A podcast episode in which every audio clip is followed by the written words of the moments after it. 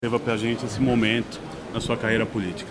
Olha, um dia muito especial da minha vida, né? Como eu disse, depois de 31 anos de vida pública, você está por um dia né, assumindo o governo do estado de São Paulo, hoje como governador, é, representando 45 milhões de pessoas.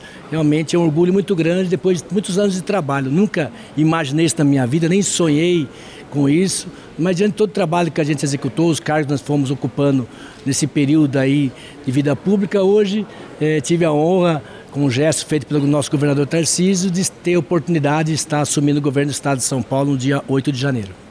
Governador, hoje uma agenda extensa no Alto Tietê. Quero que o senhor fale um pouco para nós.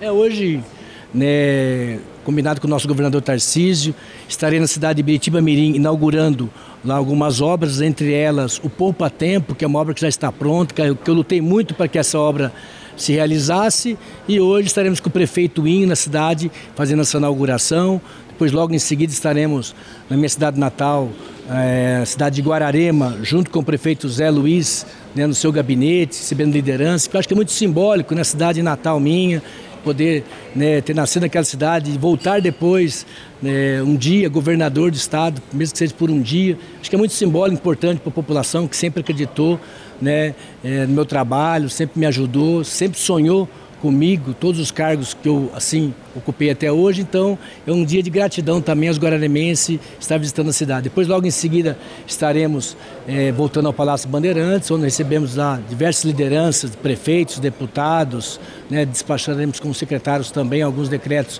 que já estão prontos, que precisam ser assinados no dia de hoje, ao lado do nosso chefe da Casa Civil, Arthur Lima. Então essa será a nossa agenda no dia de hoje. Muito obrigado,